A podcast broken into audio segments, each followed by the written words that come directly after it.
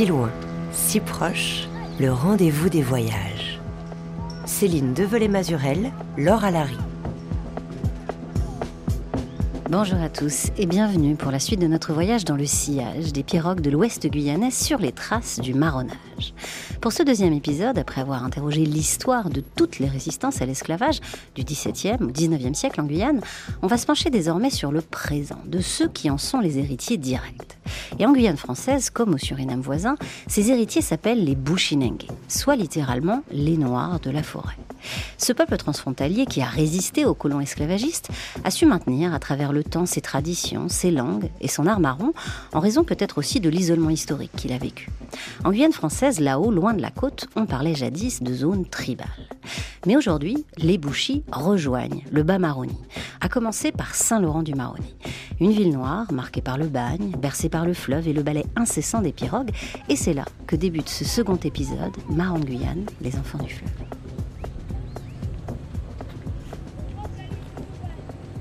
Où est-ce qu'on est là, euh, Francky Amété Bien, ici on est à la Charbonnière. Voilà, on fait, on peut dire que. Dit la côté la Charbon, voilà, c'est un peu le capital de Selon, quoi. voilà, donc ici c'est le côté. Le côté festo, le côté de mouf, quoi, des, des salons. Comme Châtelet, quoi. Vous voyez? À Comme Paris? Montparnasse à Paris, voilà. Donc, as des petits bars, t'as tout ce qu'il faut. euh, Voilà. Le Maroni juste en Et face? le Maroni, hein, on a Albina en face. Donc, euh, Albina au Suriname. Voilà, on a le Suriname en face, on peut dire. Pas, mais je pense qu'on a, on a la chance d'être là, d'habiter aux frontières euh, entre deux rives. Quoi. Ouais, et vu que moi aussi je suis né là-bas et mes parents sont guyanais. Donc Ah, vous êtes né au je suis Suriname né au Suriname. Donc c'est quelque part chez moi aussi, en face. Ah, il y a toutes les pirogues là. Ouais. En fait, c'est le cœur de, de, de toute qui arrive à Saint-Laurent. On va de bas là. Et là, ils vendent quoi là euh, juste Ben là, on peut boire un truc, on- des petites euh, boissons traditionnelles. On va aller voir s'il faut. Hey manana abi caméra de fulon na wa radio. Nya de maya mi ko lu barba pe aso me so ide sama toki sawe di di pawe libya isabito na ispan voilà donc euh, Voilà, donc ici, c'est des jeunes qui cherchent en vie hein, tous les jours, chaque seconde.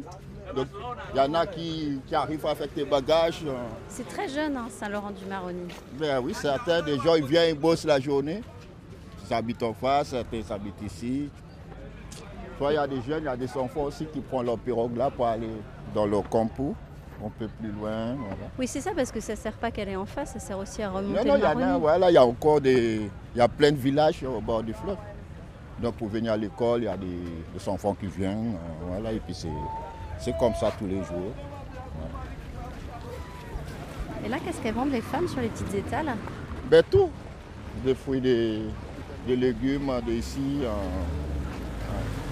Tu as calou, tu as, tous des légumes, mais aussi des nyams, euh, la dachine, banane. Et ouais, de tout. En tout cas, c'est la charbon. C'est un endroit qui bouge toute la journée, toute la nuit. Si jamais tu vois personne, c'est pas possible. Ça ne dort pas. Parmi les étals, les pirogues et les scooters de la Charbot, l'artiste de la tradition Tembe, Francky Amété, est comme un poisson dans l'eau. Il faut dire que ce Bushinengue guyanais, né au Suriname et passé par la Jamaïque, une autre grande terre marronne, a le fleuve dans le sang et la culture Bushi dans la peau. Une culture que Francky porte dans son art, Tembe, comme dans sa vie, avec un esprit fédérateur mais aussi résistant. Chez les Bouchis, répartis en cyclons, de toute façon, la résistance, c'est un legs, un héritage. Jadis indispensable pour évoluer et faire société dans les contrées hostiles de l'Amazonie des plantations, aujourd'hui, pour vivre entre deux rives, parfois sans eau ni électricité et même de nos jours, et rejoindre l'école, la ville et l'autre monde. Notamment dans cette marmite qu'est Saint-Laurent-du-Maroni, parmi les Amérindiens, les Créoles, les Métros, les Surinamais, les Brésiliens et les Mongs. À Saint-Laurent, non loin du camp de la transportation, on trouve d'ailleurs le quartier du village chinois. Un dédale de petites rues, de maisons anciennes et de baraques en tôle qu'on appelle ici pudiquement habitat spontané. Et c'est ici que le Carbet des Assauts œuvre inlassablement pour ses habitants si divers, si jeunes et si nombreux. Éric Abès en est l'animateur. Ce quartier, bon, ce que j'ai retenu, parce qu'il y a plusieurs versions. Après euh, le camp de la transportation, il y avait des anamites qui ont récupéré le lieu pour faire la pêche. Donc c'est un quartier qui a commencé avec la pêche. Et après la guerre du Suriname, avant la guerre du Suriname, ils ont vendu certains terrains à des Chinois qui venaient du Suriname. Et du coup, comme il y avait beaucoup de commerçants chinois, ça a pris le nom du village chinois. Ce quartier, c'est un quartier euh, multi-ethnique. On a au moins 30 euh, et quelques familles et 100 et quelques enfants. Qui vient ici et qui fréquente l'association exactement? Ben, Pour vous dire euh, exactement, le Carbet des Assauts, c'est tout le monde qui fréquente le lieu. Quoi. Il y a beaucoup de choses, hein. j'ai vu le planning à l'entrée, il y a à la fois un studio de musique, il y a des cours euh, de français Oui, euh, ici il y a des studios de musique, euh, activités scolaires pour les enfants, démarches administratives pour les gens du quartier et les, gens des alentours du quartier. On a des groupes de femmes qui font des activités. On ne propose pas, on fait des réunions, ils nous donnent leurs idées et on fait avec. C'est la pluie là qui est en train de tomber si fort. C'est la pluie Donc euh, c'est la Guyane. Ici euh, on n'a pas de neige, donc euh, là c'est soit il fait chaud, soit il pleut.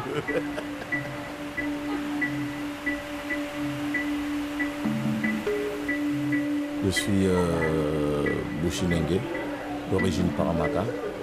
Je suis né à Saint-Laurent-du-Maroni, grandi à Saint-Laurent-du-Maroni. Quand on dit Bushinenge, il y a beaucoup de définitions dans ça. C'est comme une toile d'araignée, ça. Tu ne peux pas expliquer, tu ne peux pas savoir exactement. Déjà, tu es africain, déporté au Suriname, et après, en forêt, divisé encore pour, tu vois. Donc, c'est quelque chose qui, c'est inexplicable. La, tradition, ça te, ça te montre qui tu es. Moi, comme moi, je, suis à 100%. Ma mère, elle est catholique. Mais moi, je, retiens ma tradition. Parce que perdre sa culture, laisser sa culture pour vivre euh, ou bien faire une autre culture, t'es perdu, quoi. On ne te force pas.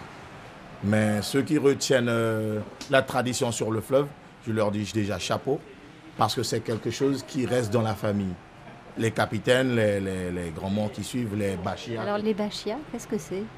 Bachia, c'est le porte-parole. Donc euh, quand il y a un problème, quand il y a des cérémonies, c'est lui qui parle, c'est lui qui explique ce qui se passe. Toute la structuration Bouchinengue, tout ce qu'ils font, c'est hiérarchique quoi. Le capitaine, chaque famille, a, ils ont leur capitaine. Donc qui veut dire, le capitaine, c'est lui et le grand mot qui discutent quand il y a un problème. C'est qui le grand mot? Le grand mot, c'est le chef coutumier. Il doit être au courant de tout ce qui se passe. Et aussi, euh, il y a les, les croquements. Eux aussi, ils font partie de la tradition. Ils sont très importants. Ce qu'on entend, c'est que ce sont des sociétés euh, très structurées. Très structurées. Qui ont permis justement de durer jusque-là, même dans des territoires très isolés, plus dans le Haut-Maroni, mais jusqu'ici évidemment dans le Bas-Maroni. Exactement. Et vous, vous allez les voir justement, le capitaine, ici à Saint-Laurent À Saint-Laurent, mon, capitaine, il est là. Si j'ai un problème, je vais le voir. Mais autant aussi, si j'ai un problème et il n'est pas là, je peux aller voir le capitaine Djuka.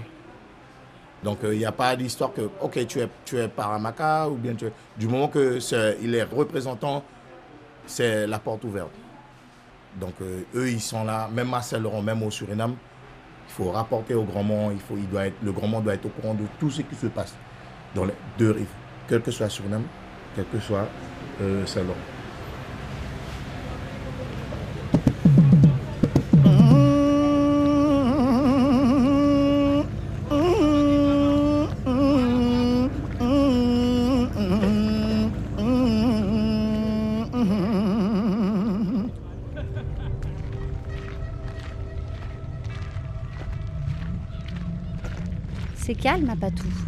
Commune, là en tout cas maintenant Oui, c'est assez calme, assez calme, posé.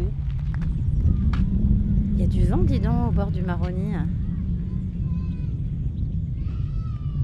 Laurietta Carolina. Alors on voit flotter les drapeaux euh, français, européens, et c'est lequel à côté? Alors c'est le drapeau d'Apatou, de la ville d'Apatou. Parce que nous avons notre emblème hein, sur Apatou. hein. Et c'est quoi votre emblème? Alors sur l'emblème, euh, on peut retrouver différents objets. Le paillet traditionnel, le mata avec son pilon, le tembe, le dessin traditionnel des peuples marrons, et le fakatiki. Le fakatiki, c'est le lieu où on pratique les rites traditionnels et cultes. Et alors ce fakatiki, il est représenté, c'est comme une... euh, C'est une sorte de croix, c'est euh, un bâton debout avec euh, un tissu blanc dessus. tendue. tendu. C'est pour les prières. Les capitaines vont prier pour la ville, prier pour les, les familles, laver euh, les gens traditionnellement avec le rhum, prier avec euh, le- la calebasse. euh, c'est là où, on- où les peuples marrons font leurs pratiques, leur culte traditionnel avec les chefs coutumiers. Et il est encore là, ici, dans la commune d'Apatou, ce fakatiki? Alors, le Fakatiki se trouve euh, juste en face de la mairie principale, près du, du marché euh, fermé, le marché aux poissons. Et la maison des ancêtres? Il n'y a pas de maison des ancêtres. La maison des ancêtres, je dirais, c'est le Chueli, le grand justicier. Alors, c'est un, un grand fromager normalement, sous laquelle on fait toutes les prières. Il est où Et- ce fromager alors? Alors, il est tout droit devant, près de la mairie. Et n'importe qui n'a pas le droit d'aller là. Vraiment, c'est vraiment avec les capitaines. Toutes les villes, les villages dans lesquels on retrouve un Fakatiki, la coutume est censée prédominer sur, en gros, sur la loi française. C'est enfin, c'est l'idée. Et c'est le cas d'Apatou. Oui, donc on sent bien qu'il y a une, il y a deux échelles en fait.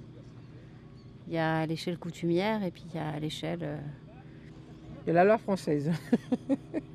il faut que ces deux mondes dialoguent. En effet, il faut qu'ils collaborent parce que la, la pratique coutumière est bien présente. Et je pense qu'aussi euh, l'État français a compris euh, cette partie-là, que ce soit avec les peuples autochtones ou les, les peuples marrons du fleuve. Puisque dernièrement, euh, il y a un grand conseil coutumier qui s'est créé. Il y a les associations des chefs coutumiers également de Guyane. Donc ça avance. Ça avance, mais à petits pas. Je pense qu'il faudrait que ça avance encore plus vite.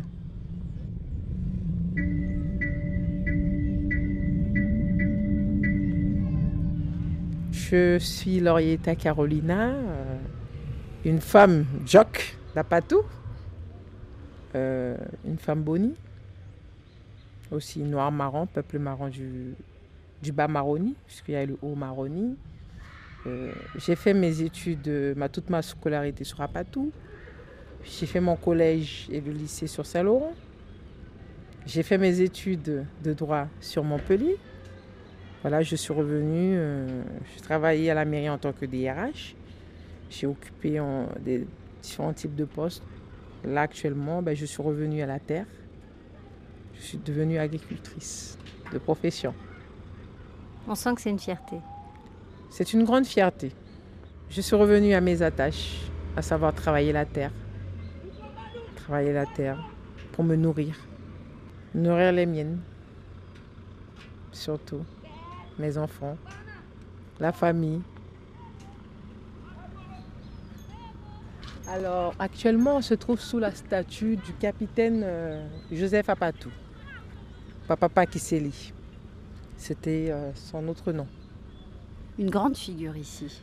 Alors, Monsieur Pakiseli euh, Joseph Apatou, c'était un capitaine de l'armée française qui a participé à de nombreuses excursions sur le fleuve avec Monsieur Jules Crévaux.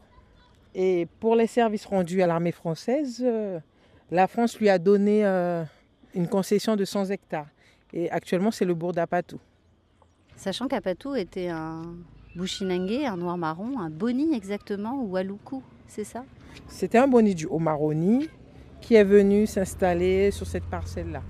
Et en quoi, par exemple, pour vous, euh, Laurietta Carolina, cette figure d'Apatou, fondateur de cette ville qui aujourd'hui porte son nom, euh, en quoi cette figure, par exemple, est une inspiration? J'en suis fière, puisque je suis descendante quand même de, cette euh, grande famille fondatrice. en cela, ça me donne beaucoup de force pour continuer à, proposer des projets, à développer la branche agricole et à pratiquer la culture sur brûlis comme, le faisaient nos, grands-parents, nos aïeuls. Mais aujourd'hui, euh, la nécessité, c'est quoi? C'est que les filières se structurent ou elles existent? Alors aujourd'hui, la plupart des filières n'existent pas nécessairement. Euh, nos marchés souvent sont inondés par les produits venant d'en face. Actuellement, notre plus gros problème sur la commune d'Apatou, comme partout en Guyane, c'est le foncier. Qu'un Apatoutien puisse devenir propriétaire de ses parcelles. Parce que ce n'est pas le cas jusque-là? Non, pas du tout. Euh, et même euh, avec la manifestation euh, qui a eu en 2017, il y a eu les accords de Guyane qui allaient dans ce sens-là. Pour l'instant, il n'y a encore rien de concret. Et pour pouvoir mettre en place l'autosuffisance alimentaire, il faut des aides de l'État. Mais pour pouvoir bénéficier des aides, il faut avoir un titre foncier. C'est des, des, conditions exigées. Donc, forcément, pour développer tout ça, il faut la rétrocession du foncier pour les Guyanais. Et il en penserait quoi, ce capitaine Apatou? Eh bien, que, que l'État français n'a pas tenu ses paroles, puisqu'on lui avait donné une concession. On est dessus, là Oui, on est dessus, mais concrètement, où est le document, tout ça? Puisqu'il existe un document, apparemment, d'après ce que disent les grands-parents. C'est quelqu'un qui s'est toujours battu pour que les choses puissent évoluer. Donc forcément, ses descendants vont se battre. C'est un combat assez légitime. Il faut appliquer le droit.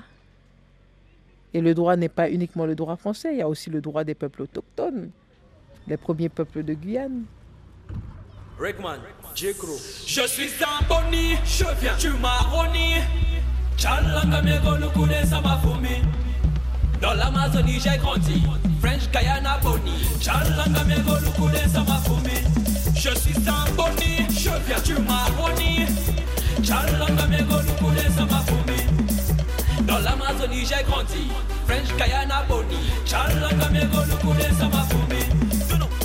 Boni na mine, aluku na mine, bushi nege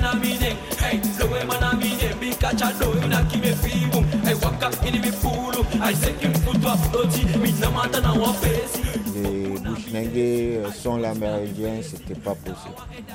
Et l'amérindien, ici c'est chez nous. Nous on est rentré chez eux et puis ils nous ont accueillis. Et puis dès là on a partagé. Euh, ils nous ont donné, ils nous ont montré qu'est-ce qu'il ne faut pas utiliser et puis même comment survivre ici. La grande chance qu'on a eu parce qu'on a eu direct un lien avec les Amérindiens. Les savoir-faire, on peut dire quoi. Même notre façon d'habiller, tu regardes, c'est exactement l'amérindien quoi. Les pangui, les camisades, c'est pas l'habit africain quoi. C'est des partages entre amérindiens et c'est ça le fleuve, on peut dire que c'est comme notre berceau, quoi. C'est-à-dire que c'est. On a un lien avec le fleuve qui est. On peut dire que nous, s'il faut qu'on recule, on va reculer vers là-bas, quoi. À l'intérieur des terres. À l'intérieur des terres, quoi. Et par le fleuve. Voilà, voilà. Donc pour nous, c'est notre côté des refuges, quoi. Tu vois, c'est compter dedans, c'est faire son petit refuge. Voilà. C'est l'Amazonie, quoi. C'est une forêt qui va jusqu'au au Brésil, au Guyana. Donc c'est sûr que la forêt, c'est comme une richesse pour un noir marron. On dit au bouche tongo, Mibaka, tu vois, derrière moi, qu'est-ce qui me protège? Et là-bas. Voilà. Il y a plein de choses, tout ce que j'ai vu d'aujourd'hui, c'est le fleuve qui m'a donné. Voilà, c'est pas l'école que je l'ai eu, c'est pas l'université non plus. C'est le fleuve quoi.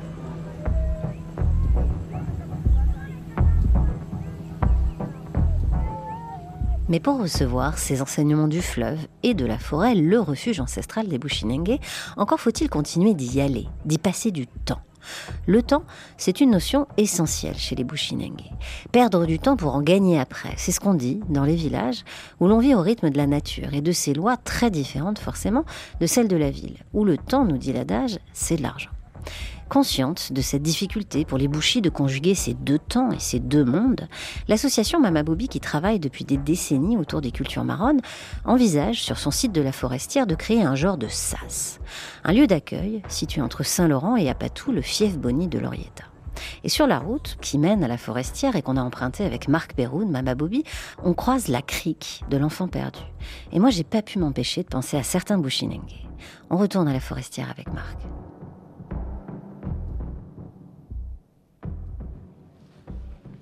Actuellement, là, on est un peu en restructuration, ce qui veut dire qu'on travaille à terme là, pour euh, l'accueil de personnes extérieures, des jeunes, puisqu'on se rend compte, en étant présent aussi en milieu urbain, que pas mal de jeunes euh, ne visualisent pas du tout ce que ça représente d'habiter sur le fleuve. Donc c'est en quelque sorte une expérience avec ici une base, et puis il y a toute cette possibilité, vous voyez le fleuve, on peut remonter sur euh, plusieurs jours.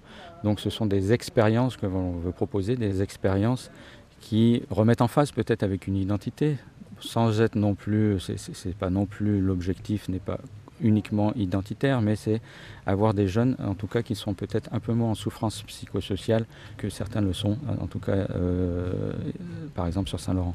Donc plutôt des jeunes de la ville pour un enseignement de la forêt en quelque sorte?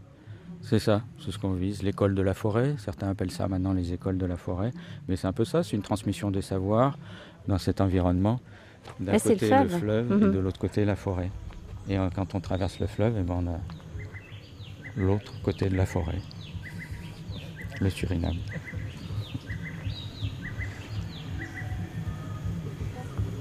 Mais vous avez quand même euh, des voisins, parce qu'on entend il y a de la musique euh, au loin. C'est pas non plus la grande forêt perdue là. Non, non, non, c'est ça, c'est le village de la Forestière, hein. ça comprend à peu près une cinquantaine d'habitants qui juxtaposent l'écosite effectivement, c'est la musique qu'on entend. C'est peut-être des femmes qui sont en train de préparer du couac, du manioc. Peut-être qu'elles sont euh, dans la lessive. Enfin voilà, chacun a, ses tâches. Les hommes ont plutôt des tâches souvent dédiées un peu à l'entretien des abattis, à des travaux un peu plus physiques, et les femmes aussi avec du travail physique, parce que faire la lessive sur le fleuve, c'est quand même physique, mais c'est tellement plus agréable, je trouve. On va discuter avec euh, ces messieurs justement Les collaborateurs de Mama Bobby. Les travailleurs de la terre, avec les bottes. Bonjour, Céline Roméo. Roméo Oui, et Johan. Et Johan. Oui, moi c'est Johan, c'est job moi qui fais pas un papier encore. Ouais, c'est ça. Vous n'avez pas encore les papiers, c'est ça que vous me dites? Moi, ici, moi c'est pour la forestière ici. Oui. Là, vous êtes tranquille. Oui, tranquille, sinon pas un papier. Vous restez là. Je rester là. Parce que vous êtes né au Suriname, c'est quoi l'histoire? Vous êtes. Euh, pourquoi il n'y a pas de papier? Roméo et Johan représentent les cas typiques un peu de, ce qu'on a ici.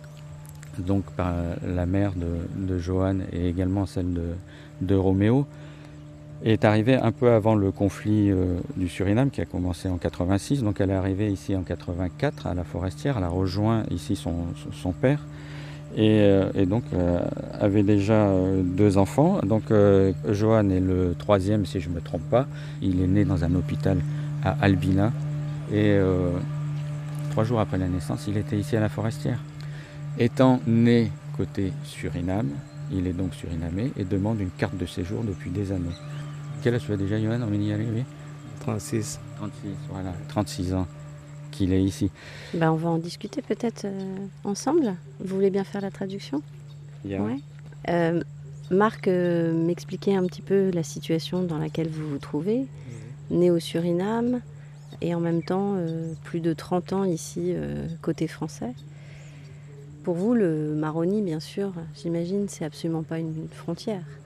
Yeah naso wede kaba kebra kama na go aine boshini onti Soko, pas Donc nous sommes les Bushinengue, nous avons l'habitude de vivre en forêt, dans cette forêt, qui peut nous procurer autant de fruits, de plantes qui nous sont nécessaires, le malembe-lembe, le pied-pied-pao, des animaux euh, qui servent à notre subsistance.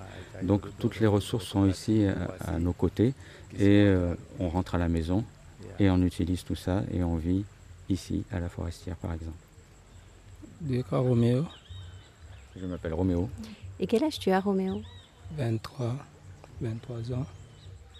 Et alors, quelle est ton histoire? Toi, tu es d'ici, de la forestière? La Guyane. Et ataki Mekin ma Oui, je suis d'ici. Je vis ici, je suis né ici. Et- euh, moi, donc malgré tout ça, là, j'ai des difficultés pour obtenir euh, des papiers, pour avoir une identité. Ce qui se passe, si vous voulez, c'est qu'on on me dit qu'il me manque deux années. Effectivement, pendant deux années, je n'ai pas pu être scolarisé. La difficulté de ne pas avoir des papiers fait que je ne peux pas travailler officiellement, mais donc je job, je fais des jobs depuis des années et des années pour essayer voilà, de subvenir aussi à mes besoins. Donc, vous n'avez pas de nationalité, euh, de certificat côté français, mais pas plus côté Suriname.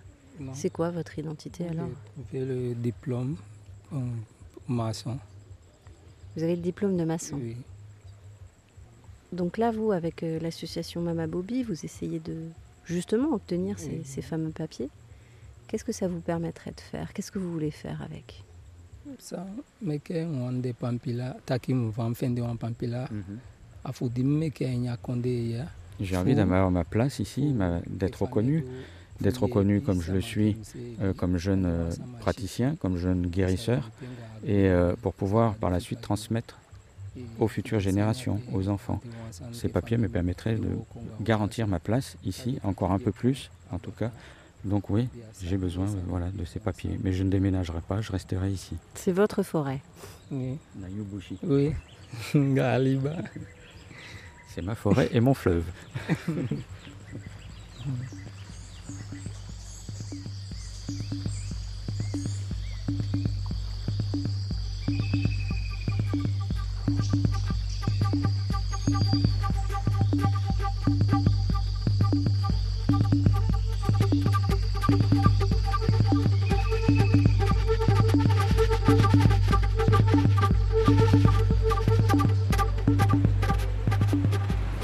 Les, villages, il y avait plus de monde, il y avait plus de personnes. Mais une fois que la personne vient, la personne sort sur le fleuve, il vient à Saint-Laurent. La personne trouve un job. Donc, euh, du moment qu'il trouve un job, il a de l'argent tous les mois ou bien il touche les allocs. Euh, ne pensez pas que la personne va se dire Ok, je retourne sur le fleuve pour aller faire mon abattis, pour aller. C'est non, surtout les jeunes de 18 jusqu'à 25 ans. Ok, c'est bâtiment, c'est. Voilà c'est partir en Europe, c'est évolution. Et ils ne se rendent pas compte que ça détruit un peu euh, l'histoire du Bushinengue. Parce que s'il n'y a pas de jeunes pour continuer à reprendre le relais après les, ceux qui sont là, donc euh, on ne sait pas où on ira. Mais jusqu'à maintenant, il y a plusieurs problématiques dans la transmission sur le fleuve. Il y a l'école. Du moment que l'enfant va à l'école, euh, à un moment donné, il doit suivre ses études. Qui veut dire l'enfant ne peut plus être au village pour apprendre certaines choses. Parce que la tradition, ça ne se donne pas en une seule journée. Ça se donne euh, petit à petit au fur et à mesure. S'il y a, il y a quelqu'un d'âgé qui veut t'expliquer quelque chose, la personne n'aura pas le temps pour savoir si vous êtes vraiment sérieux, ou bien si vous allez tenir, ou bien si vous allez... Voilà. Comme par exemple faire quoi La médecine traditionnelle, même la pêche aussi, hein, sur le fleuve. Au moment que tu es sur le fleuve en vacances, c'est la marée, c'est la saison de pluie. Donc euh, ce sont ces genres de trucs-là qui, qui, peut, qui peut te faire perdre certaines choses. Mais ce n'est pas de la faute des, des gens, parce qu'une fois que la personne retourne euh, dans le système euh, européen, donc il travaille, il ne il va pas te dire, ok, je ne vais pas laisser mon travail ou prendre, prendre des congés, il ne peut pas. Parce qu'il a des obligations, il paye des impôts, il a sa maison, peut-être qu'il a acheté des terrains. Donc c'est ce, ces genres de trucs-là qui...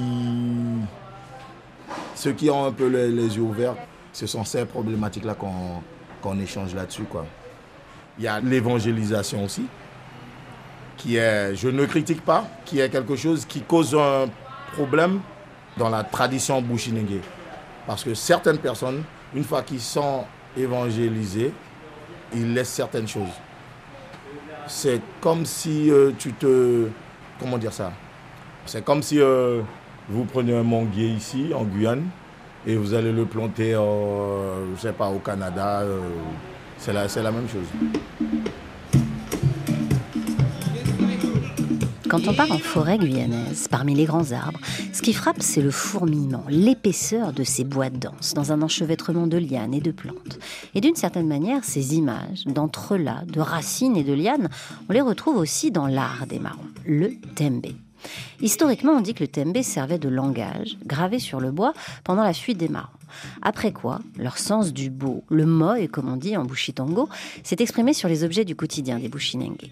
Des peignes, des bancs, des calebasses, dans une réinvention du lien et de son esthétique. Quand les explorateurs anthropologues européens ont découvert cet art marron, ils ont cherché à en comprendre les contours et certains y ont alors projeté dessus leur propre quête d'Afrique profonde et de primitivité, entre fantasme sexuel et fascination pour l'idéal libertaire qu'incarne, c'est vrai, l'histoire marronne. Mais aujourd'hui, ce sont les Bushinengue eux-mêmes qui parlent de leur art, le défendent et le partagent. Parmi eux, le Tembeman Francky Amété qui m'a emmené dans son atelier de Saint-Laurent. Voilà, donc ça c'est.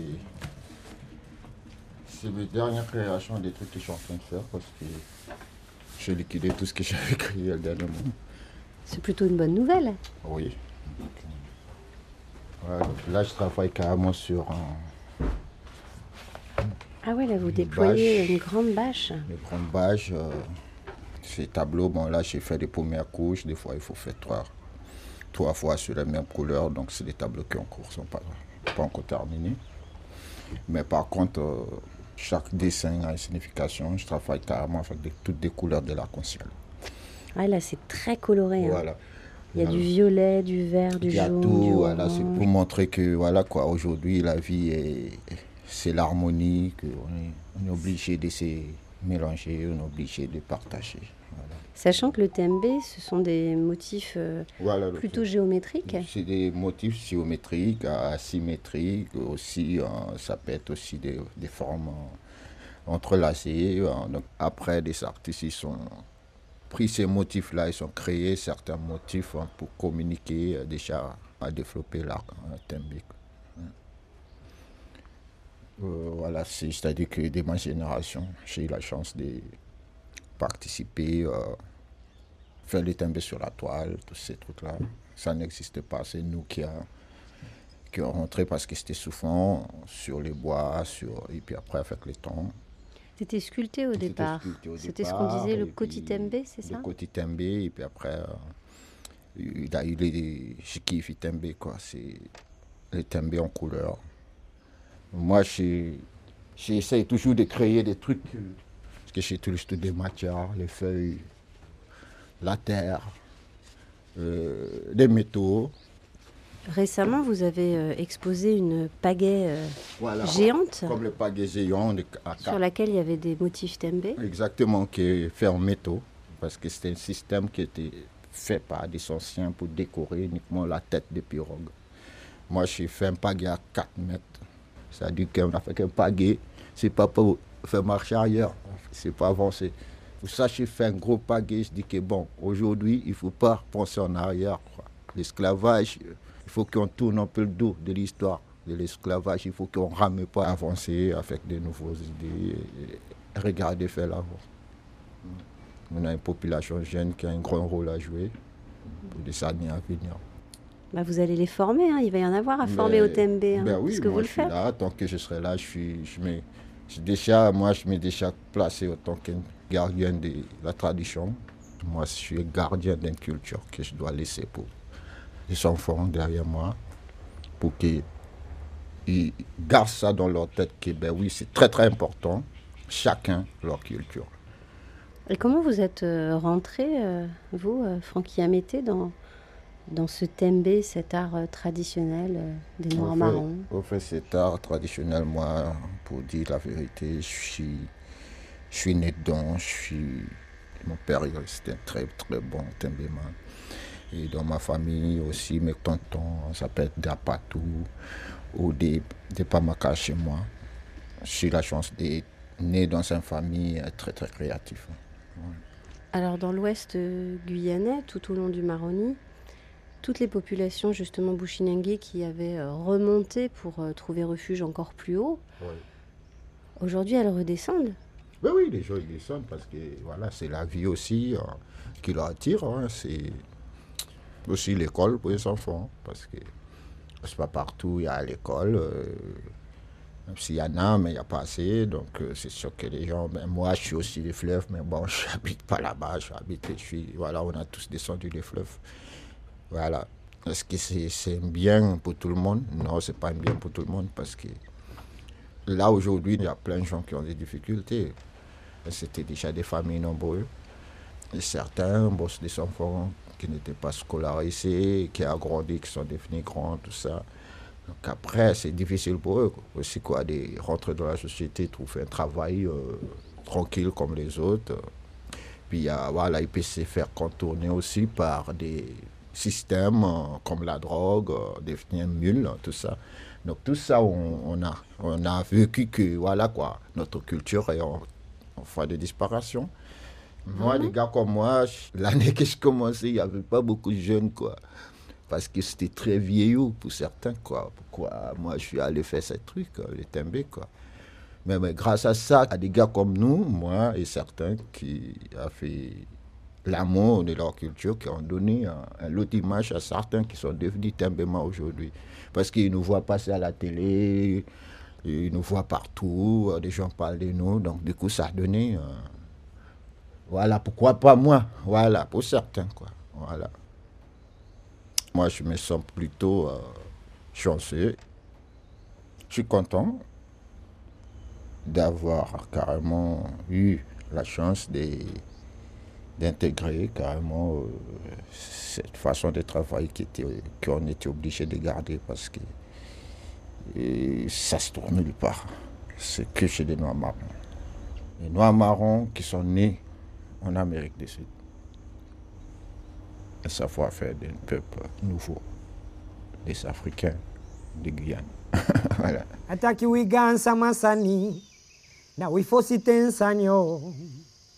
Jakondona ateya wamtowede wigansa masani wifositensani jakondona ateya wamtowede wigansa masani Mhm. wifositensani singino. Yakodona tema wamtowede ntaki wigansa masani na wifositensani baboyi jakondona ateya so wamtowede Antoine Lamboreille, anticolonialiste, charpentier de vie et artiste de, de la tradition.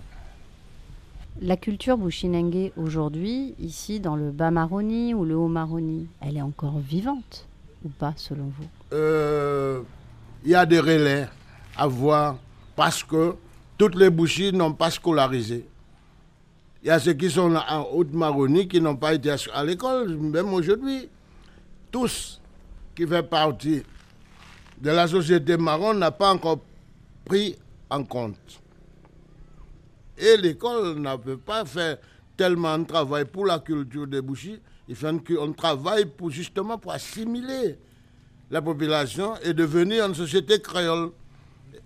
On est tous devenus une société créole parce que l'école est tous appris ce que le colon nous a envoyé d'apprendre. Parce qu'on n'a rien de nous, n'a pas été valorisé et que rien de nous et prend le- l'ampleur pour entrer à l'école. C'est-à-dire que la culture bushinengue, c'est ça que vous voulez dire, elle Oui, n'existe oui, pas à l'école même française Si, même si on est des, on est des bonariens, comme il disait, lorsque vous allez à Paris, et à la musée de l'homme, vous trouvez tous qui ont été récoltés, qui ont été occupés à la forêt, etc. etc. Mais ici, dans les communes, il n'y a pas tout. Grands Antilles, Papa Istom, Marie Passoula, il n'y a rien que vous pouvez visiter qui semble des Bouchinengue. Il n'y a pas de musée Il n'y a pas de Bouchinengue, il n'y a pas de musée. et même pas, je peux poser depuis 30 ans, une, une maison de mémoire, une maison de mémoire qui n'a jamais, jamais été acceptée par les politiques. Ça, je ne dis plus que c'est des colons, mais les hommes politiques.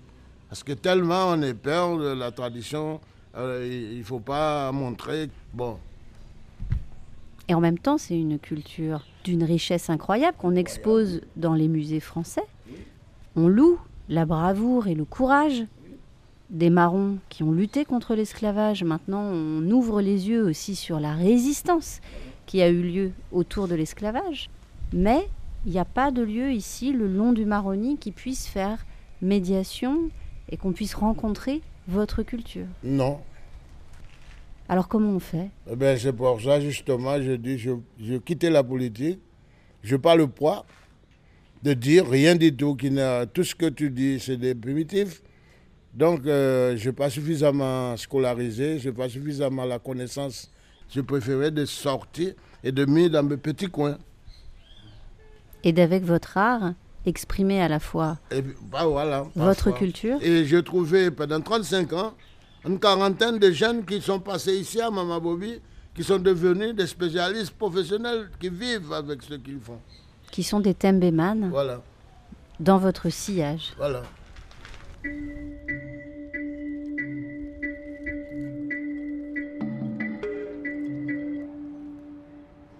Quand on regarde bon, des gens comme Lamoraille, Bruno Apuyou, il y en a d'autres, hein, je ne pourrais pas citer tout le monde, ces gens qui œuvrent pour le maintien, la continuité euh, du savoir-être et du savoir-faire euh, des sociétés euh, Bushinengue, Boni, Aluku, Djuka.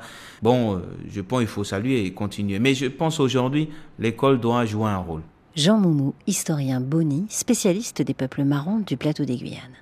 La transmission du savoir doit passer par l'école aujourd'hui, du fait qu'au village, c'est de moins en moins, et du fait aussi que euh, l'appétence qu'un jeune pouvait avoir de l'histoire de son groupe est en train de diminuer de plus en plus. Et cette histoire, l'école valorise tout de même. Si cette histoire est intégrée à l'école, dans les manuels, ça donne un autre regard.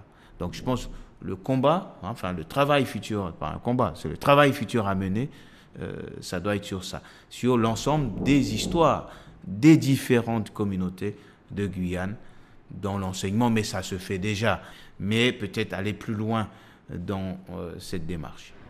Quand on arrive sur l'ouest guyanais, cette culture marronne, elle est partout présente, parfois de manière assez imperceptible, mais elle l'est déjà dans les individus, même si euh, on ne sait pas. On ne sait pas si les gens sont forcément issus de cette histoire, mais la plupart oui.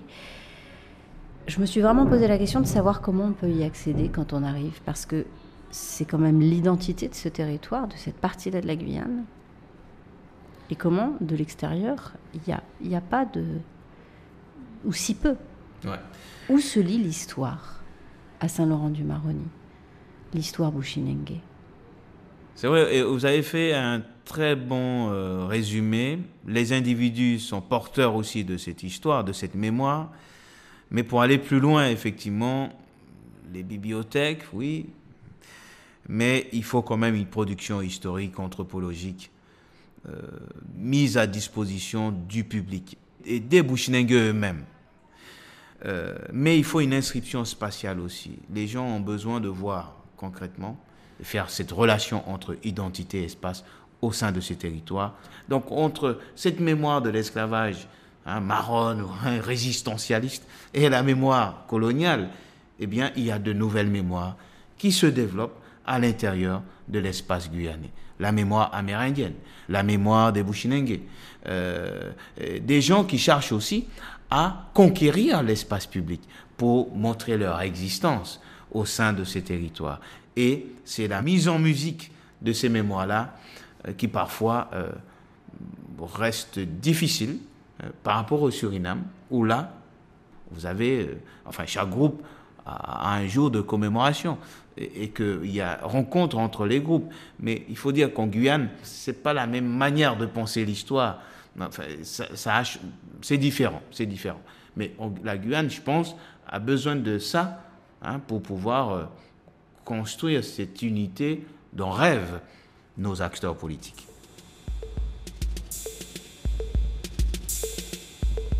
Il y a un désir d'histoire. Il y a un désir de, de, de, de s'enraciner dans ce pays. Et pour s'enraciner, c'est pas seulement le fait d'être debout dans une géographie, c'est d'avoir des éléments qui font que quand vous allez là, vous savez que ça vous renvoie à tel événement, etc. Lydie Fongchua Choukoutou. J'ai été professeur d'histoire-géographie pendant 40 ans. Alors, euh, moi, l'articulation que je fais, elle se fonde sur la situation dans laquelle nous vivons. C'est-à-dire que voilà un pays, la Guyane, dont le pouvoir politique est à l'extérieur. C'est-à-dire aucune décision importante n'est prise ici. Ça, c'est une réalité qu'il faut, euh, qu'il faut avoir en, tête quand il se passe quelque chose ici. Ben bon, qu'est-ce qu'on demande? Oui, il faut que le ministre vienne, etc. Donc c'est bien la preuve que le pouvoir, il est là-bas. Ça, c'est la, la, première réalité. La deuxième chose, c'est que ce pays, il est situé en Amérique du Sud. Et l'Amérique du Sud, c'est un continent sur lequel les flux migratoires ont toujours été extrêmement importants. Tous ces gens qui viennent, ils ont une identité qui est confirmée, consolidée par une nationalité. Que ce soit le cas des Brésiliens, que ce soit le cas des Haïtiens, que ce soit le cas des Surinamiens, etc. Ce n'est pas le cas de l'identité guyanaise. L'identité guyanaise, elle est en pointillé derrière la dimension française. Il faut arriver à rassurer les personnes, enfin la population, sur le fait d'abord que la guyanité existe, contrairement à ce qu'on veut nous faire croire, et que leur identité, eh bien, elle a autant droit de citer que euh, les autres identités qui sont plus valorisées, euh, et voilà. Et donc, ça passe par la connaissance de soi et la connaissance historique. Si cette, euh, cette histoire, elle devient un bien commun, elle sera un des pour permettre à ceux qui arrivent eux-mêmes de s'enraciner. Il faut absolument que cette histoire fasse l'objet d'une appropriation collective parce qu'elle va aider cette société à se stabiliser. Et elle va permettre aussi de construire ce que nous n'avons pas, c'est ce qu'on appelle le roman national, c'est-à-dire un, un, discours, un récit autour d'événements ou de personnalités de l'histoire de la Guyane qui fasse sens pour tout le monde et qui soit des repères mettre à la disposition de tout le monde pour créer ce pot commun à partir duquel eh bien, euh, le vivre ensemble va sortir de l'incantation dans lequel il est et pour qu'il devienne véritablement une réalité. Cette appropriation culturelle et historique, à laquelle invite l'historienne guyanaise Lydie Ofong Choucoutou pour tous les peuples de Guyane, côté Bouchi, elle s'exprime déjà à propos du nom qui leur a été donné, Bouchinengue, soit noir de la forêt. En effet, de plus en plus préfèrent se désigner aujourd'hui comme des Bouchi Kondé Sama, soit les gens, les humains des villages de la forêt. Revendiquer son nom, son humanité, mais aussi ses droits, qu'ils soient fonciers, culturels ou sociaux, c'est donc le travail en cours que mènent les Bouchis, à l'image finalement aussi des Amérindiens, un autre peuple de Guyane lui aussi longtemps ignoré, stigmatisé et méconnu. Merci à tous les participants de cette série, ceux que vous entendez et tous les autres. Merci à Flavia Serve, Joël Roy et Jean Moumou dont les écrits, parmi d'autres, ont nourri ma réflexion. Merci enfin à Laure Alary, comparse de son et de voyage. Céline Develay-Mazurel, Laure Alary, on vous salue, chers auditeurs. Rendez-vous la semaine prochaine pour d'autres voyages, si loin, si proches.